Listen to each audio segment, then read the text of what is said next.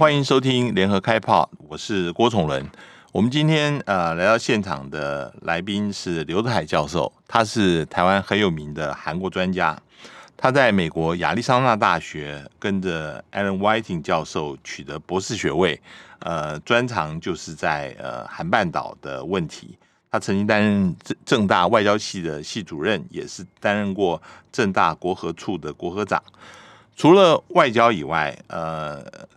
其实刘教授对于星象有专门的研究，呃，也蛮小有名气的。呃，今天我们欢迎他到郭崇文会客室。刘教授好，哎，主持人好，各位听众大家好。呃，首先我们按照惯例，想要请教刘教授谈一下，为什么呃自己会在最后的学术生涯里面是以研究韩国问题，呃，是你的一生的这个这个志业，呃，怎么会走上这条路呢？呃，这应该要追溯到我当年呃呃大专的联考啊，那时候呢，呃，因为我的数学不好，那所以的话就变成考文科，文科里面呢。我也不想读呃法律系当律师，所以我就去学了外语。在外语的部分来讲的话呢，我不想学英文，我想我英文已经 good enough 很不错了嘛。那日文的话，那我们那个年代台湾的很多人在家里根本就是讲日语的嘛。那我们作为一个外省籍的，你这我根本不会，我我从开始念啊，因为人家就已经会了，那很辛苦了。所以我一定要觉得我要找一个 something else，就是要一个不同的语言啊，这可能就是我将来的。那个 niche 优势嘛，所以当时我就把正大的俄韩阿土天天填，通通填上去了，结果就命运的安排就进入了韩文组。嗯，那我就就没有想转呐、啊，因为我觉得刚就是继续那条路嘛，我就要有一个特殊的语言，跟人家不一样，这将来是我的这个就业的一个利器，所以我就一直就留呃在正大韩文组读完，但是我的同时也学了日文，也也这个呃修了这个外交的辅系，嗯，呃，所以就后来呢就。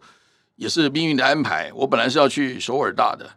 但是呢，因为我当完兵回来了，这个奖学奖学金就被人家抢走了。嗯，这是国家奖学金，嗯、所以这个这个人去的话，以后呢就要等两年到三年，他读完才我才能去。嗯、那我想说，我还要等到什么时候？那我想说，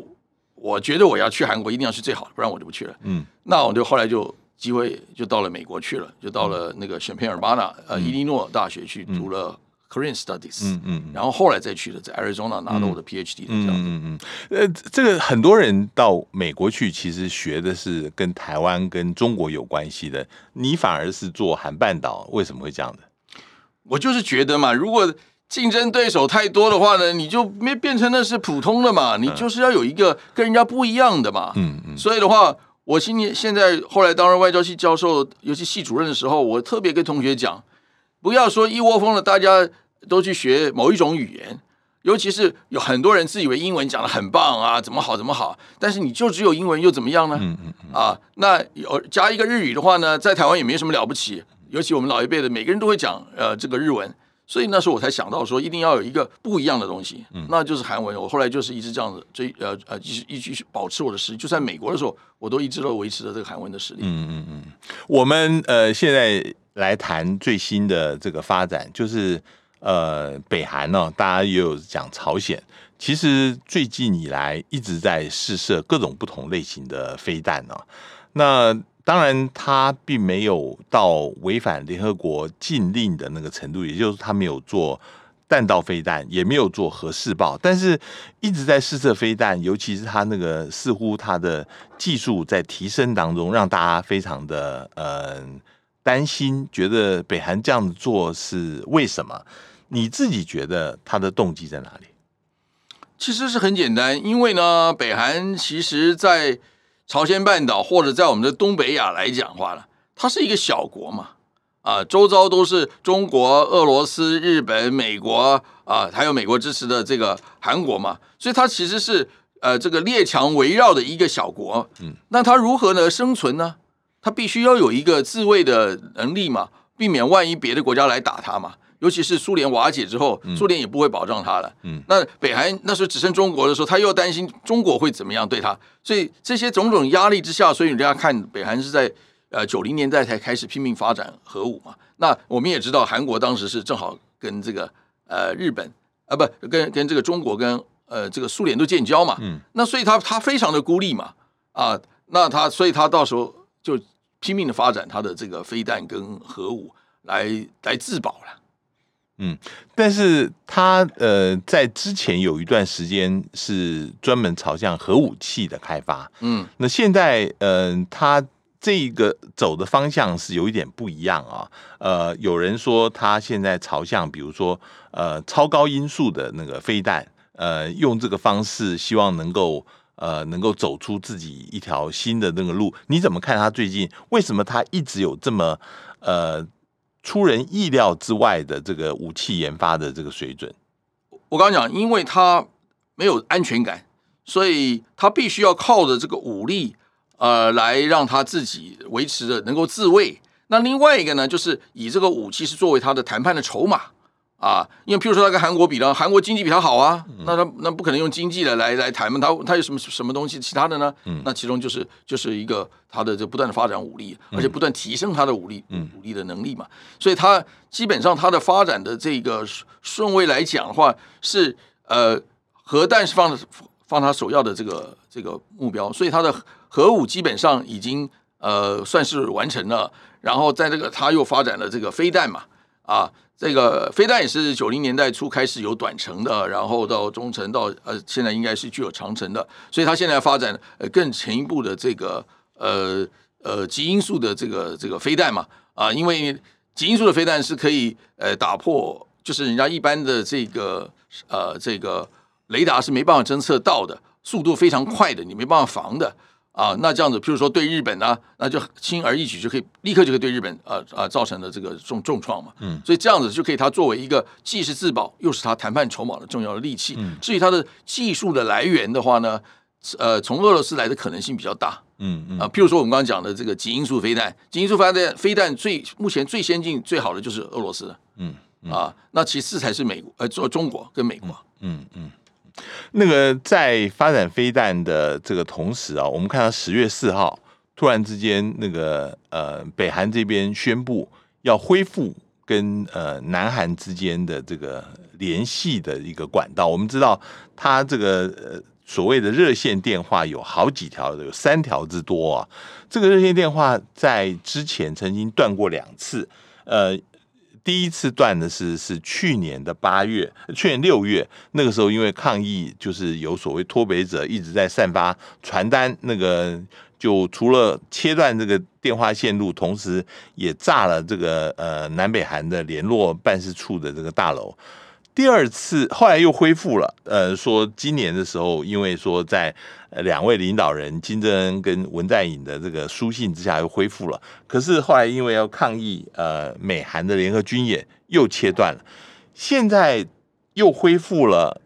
的目的在哪里？他他前面他试射飞弹，似乎是对南韩造成了威胁，但是现在又。采取和平攻势，又要恢复这个南北韩之间的这个热线联络，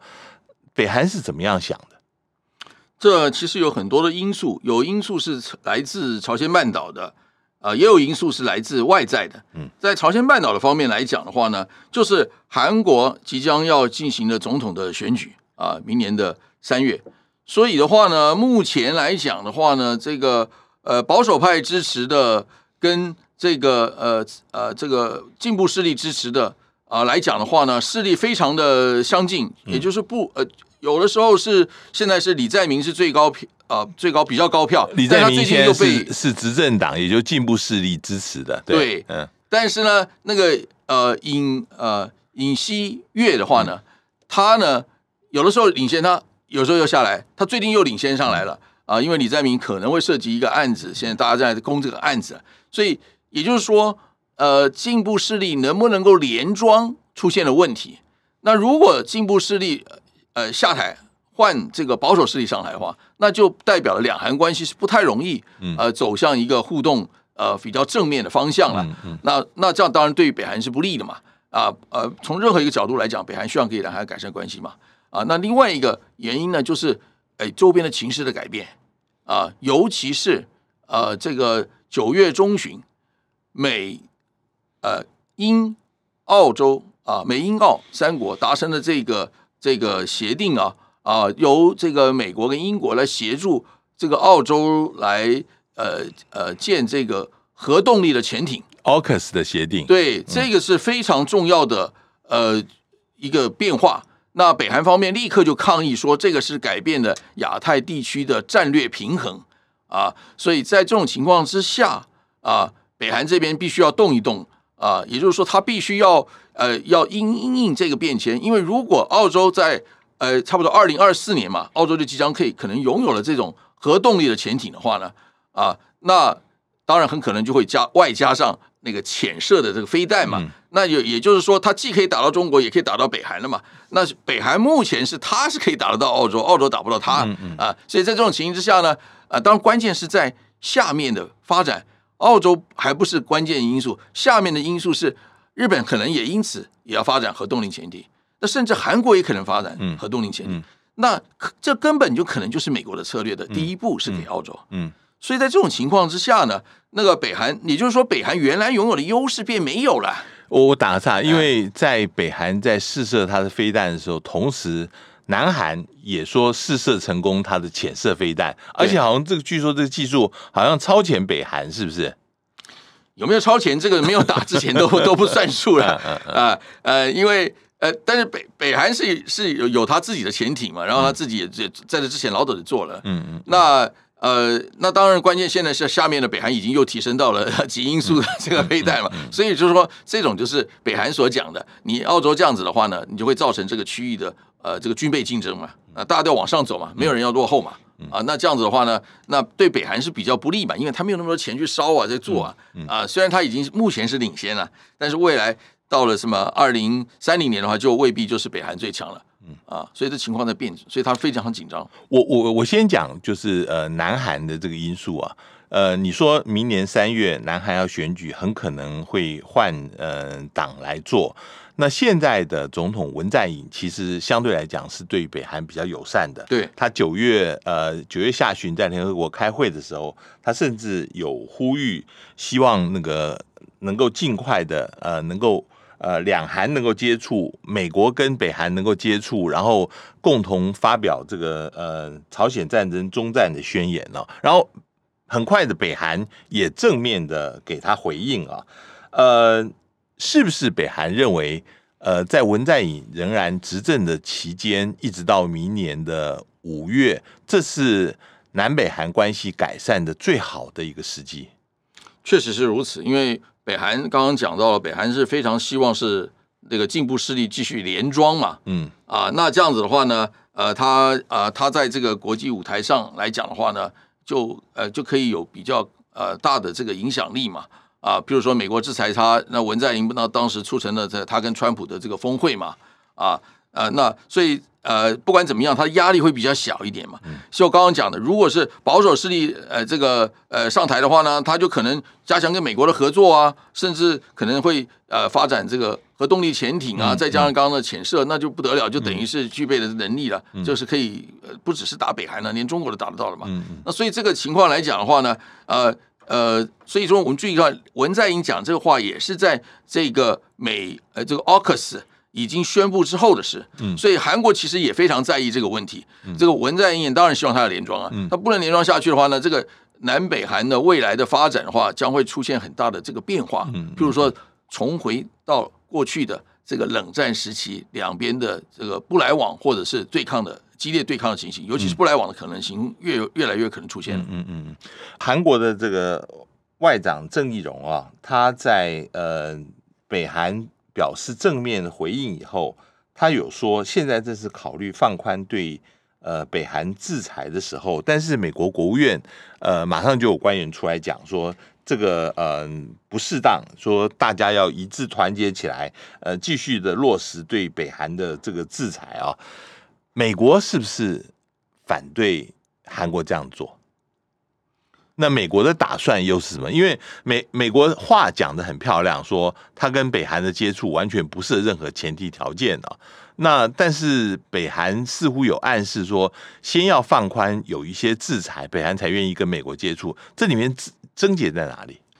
症结就是在谈判的过程中来讲的话，当然双方都希望在这个谈判的过程中取得一个对自己有利的地位嘛。嗯。那如果我们记得，这二零一九年河内峰会之所以破局，其中就是一个重要原因，金正恩要求美国要这个要能够呃解除他的对他经济制裁，最少要部分嗯啊要要这样子。但是呢，这个呃川普啊原来都同意了，忽然间说不要不同意，嗯。那然后呢，就就就这个北韩这个这个金正恩可以说呃铩羽而归，他当然很不高兴了。所以的话，呃，也就是说，美国这方面来讲，作为一个世界大国嘛，他当然是是就要去这个用这个呃这个呃经济制裁啊，或者各种方面来不让这个小国拥有这个这个武核武嘛。就像美国对伊朗也是一样。但是现在情况，北韩认为不同的就是，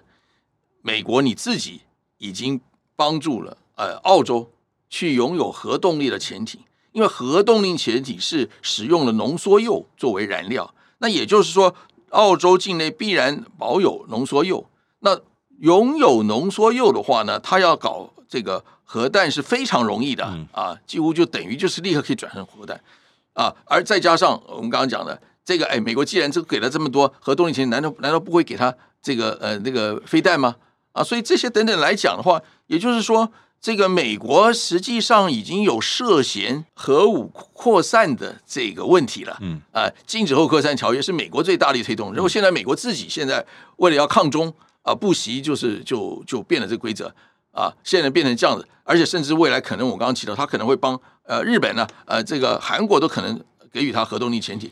就这因为大家不要忘记，川普在二零一六年竞选的时候就曾经说过啊，我们就让所有的。美国的盟友都拥有核武，这样子不是就是对付中国最好的办法吗？嗯嗯，啊，那那当然，如果这样做的话呢，北韩就是最大的输家，因为他所有的原来的优势就变成没有了。嗯，大家都有了，那你那你也不能威胁人家了啊，你也不呃，然后呢，你想要得到经济利益也拿不到了啊，所以这个就是。啊，北韩方面很急。那韩国方面来讲的话呢，当然也是想要这样子下去的话，就可以变成了两韩之间的关系将会越来越走向这个负面的冲击，可能性大了。嗯，而且从美国方面的压力也就增大了嘛。嗯，那他是接受合同的协定还是不接受呢？接受的话呢，这样得罪了北韩，也得罪中国啊。嗯，啊，所以。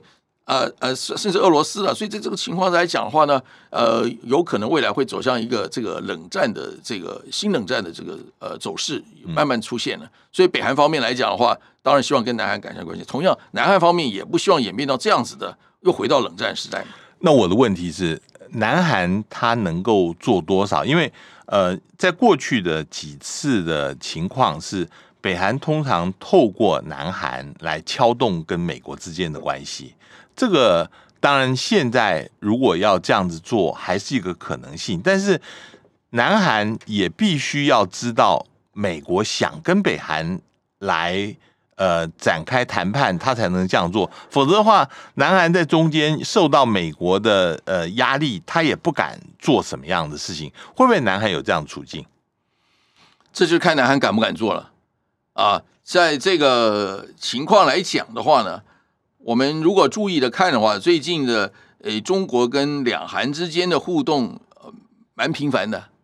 所以的话呢，啊，这种情况之下的话，其实就是针对这个 AUKUS 的发展，也就是美国真的有可能会像我刚刚讲那个方向去做。如果这样做的话呢，呃，中国必须要有准备。所以的话呢，呃，现在变成中国、啊、呃、朝鲜、北韩跟南韩都有共同的利益，就是担心美国。会搞成一个冷战的这个局面，嗯啊，那把这个朝鲜半岛又变成了永久的分立或者是对抗啊，那这是不利的。所以的话，不排除这三国会有一些合作的动作来回回应美国的 AUKUS。嗯，在这个三国，你说呃，南韩、北韩跟中国大陆，那难道南韩跟美国的关系呃？会逐渐的越来越淡吗？因为呃，我们知道这个其实美国一向觉得他在亚太的联盟里面，南韩是最弱的一环呢、哦。但是我们也看到这个最近呃，像文在寅去白宫访问，也一一样是表示跟美国站在同一个立场。所以南韩能够下这么大的决心，会跟北韩跟中国站在一起吗？这是我的问题。刚刚已经讲到一个原因，就是看韩国敢不敢。这保守派，呃，这个这个呃，这个现在的这个政府啊，进步势力的可能性存在着，嗯，所以刚刚已经讲过了可能的情况。那另外一个关键因素就是最近美国对韩国、台湾施压，要求呃，就三星啊跟台积电把他的这个呃顾客的资料全部给他，还有一些很多的资料就要给他，这样到最终可能技术都可被他给拿走了。嗯，所以这个其实又是另外一个动力。为什么韩国方面啊呃这个有可能会至少是要举行这个呃韩中的峰会啊？呃，就是习习近平到韩国来，这是韩国的第一诉求，最好是这样。嗯，那当然有可能更好了。假如是金正恩也来了，因为金正恩一直讲说他要来呃首尔，但是一直没有来过。嗯啊，所以的话，如果金正恩也来的话呢，就变成在韩国最好的选择就是中朝韩的峰会。嗯，你美国又能怎么样？嗯，我们是这个邻居啊，我们邻居谈谈聊聊有啥不成呢？嗯啊，那其实的话，如果是真的有这样出现的话，那就代表了韩国内部。不满美国对他施压，嗯，呃，在半导体方面的三星这个部分，嗯啊，所以这个来讲的话，呃，我觉得这个存这种可能性是存在的。呃，我倒听到另外一个可能，就是以前呃，这个文在寅的他外交顾问文正仁啊，他的建议是在明年呃二月。北京冬季奥运的时候，呃，借由这个参加奥运的机会，文在寅跟金正恩都去北京，然后在那边举行峰会。你觉得这个可能性有没有？这个当然是，我觉得对韩国来讲是 second choice 啊，second best choice。当然最好就是我刚刚讲，那当然韩国所要最好都是在这里嘛。就是我刚刚讲了，他这样子一个给韩国人一个荣耀的感觉。然后呢，其实文在寅现在很在意的是，习近平一直没有来。哎，首尔访问呢，因为他上任以来已经快要下台了，到现在已经呃四呃这个四年快四年多，几乎没有这个这个这个呃呃习近平都没办法来访啊。当然因为是 COVID nineteen 啊。对，明年明年是呃中韩建交的三十周年，应该是一个最好的一个机会嘛，对不对？对，但是呢，我觉得韩国希望更快一点。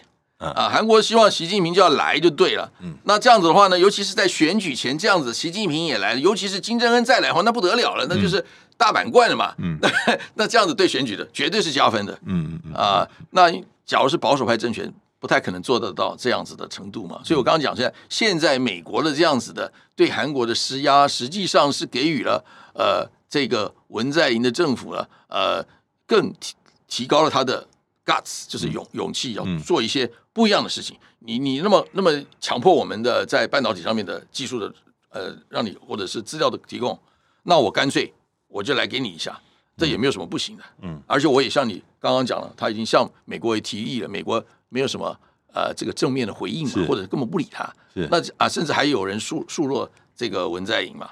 啊，所以这种情况不排除这个可能性的。我问你啊，那个。呃，拜登政府一直说跟中国大陆之间在很多一些议题上面是可以合作，比如说伊朗，比如说北韩，他其实期待呃中国大陆在北韩这个事情上面能够跟美国联手啊。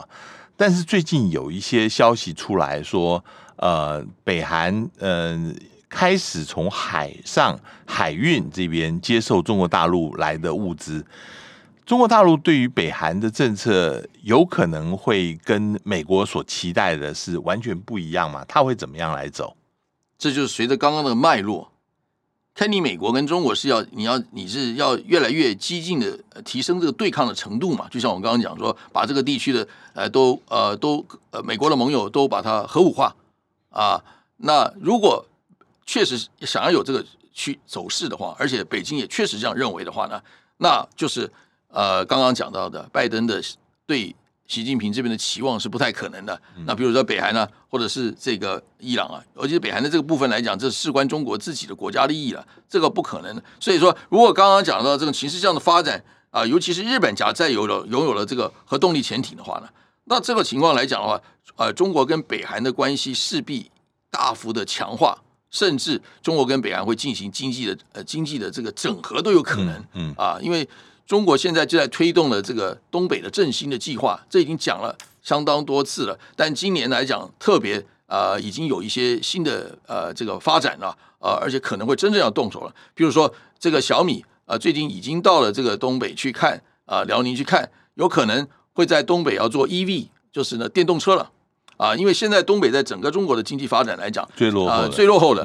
啊呃，那当然其中一部分责任也是因为北韩不断的就试射飞弹啊、核试爆啊、经济制裁啊，那就把它的出口的窗口也没了嘛。所以现在就准备未来，假如是真的走这个方向的话，呃，走电动车方向的话呢，那再要下来可能还会有电池啊，会干嘛啊？那北韩方面呢，就有一些呃呃生产电池所需的这个稀土啊，还有一些这个呃那些呃特别的这个。资源呢、啊，所以的话，不排除他们未来会进行着干脆就进行着经济的整合了。嗯、我根本不理你美国什么经济制裁不经济制裁，因为你现在已经在搞这核动力潜艇了嘛。那你让澳洲也拥有了潜射的能力，嗯、呃，那日本也都有了，那那还讲什么？那干脆大家是各玩各的了、嗯、啊，那就变成了这个刚刚讲到的新冷战有可能会成型。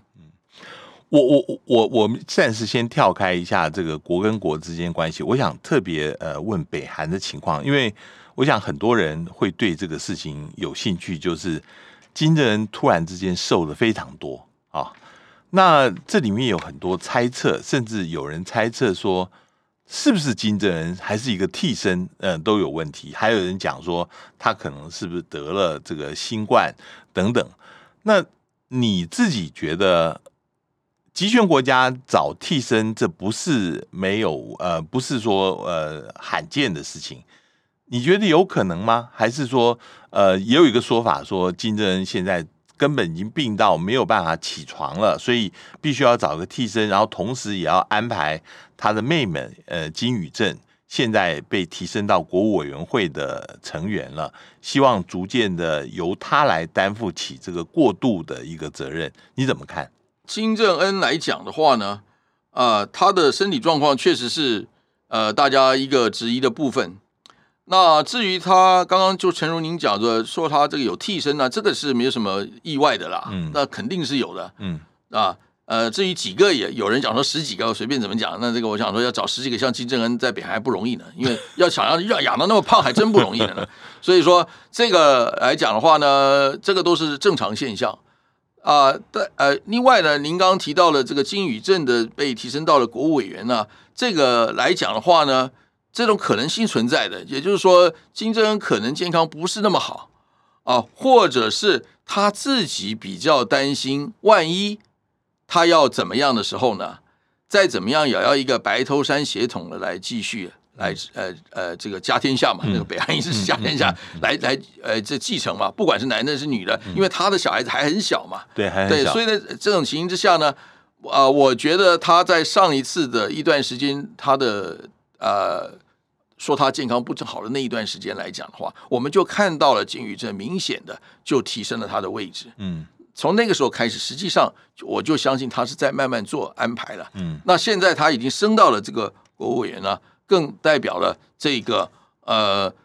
我们也可以讲说他们兄妹两个合作无间呐。嗯啊，那当然也有可能的话，也就是金正恩呃，基于健康不是很很好的情况之下的话，这作为一个备案。啊，将来万一怎么样的话呢，他就有可能这个金鱼镇就立刻可以接掌了，因为他已经做到了国务委员，就等于是快要这个呃，就是等于可以掌握很呃所有的这个国家的机器的了解，嗯、尤其他最近主要的大梁都是他他在担嘛，嗯、对美的、对对韩的啊呃呃这个来讲的话，他都呃主动的发表演讲，而且呢呃我们也看到他金正恩有时候根本连出都没出来，嗯，所以这个不排除这种可能性，但至少。绝对是一个金正恩的备案。如果他有意外的话，他的妹妹就是接班人。有有很多人讲说，北韩其实是还是非常重男轻女的。那即使你是白头山血统，但是你是女的，其实是不是能够在北韩的这个整个统治里面挑起大梁？你觉得呢？我觉得这个是我个人看的话的话，这个是呃非行家看的。嗯啊。我为什么老早就认为这金宇镇就可能是会做呃这个接班人呢？这个现在是走上一个这个政府的官僚的部分，但是上一次他能够做呃被提升为这个呃组织工作部的呃呃这个市长啊、呃、党的，尤其是党的这个劳动党的组织工部工作部的次长，再又做过了这个呃这个煽动部的这个次长，这两个位置。就是北韩最重要的位置。当年他爸爸就是做了这两个位置以后，一九七三年他就是接班接班人，几乎就肯定是他。直到了一九八零年才正式宣布嘛。那所以的话呢，呃，因为这个呃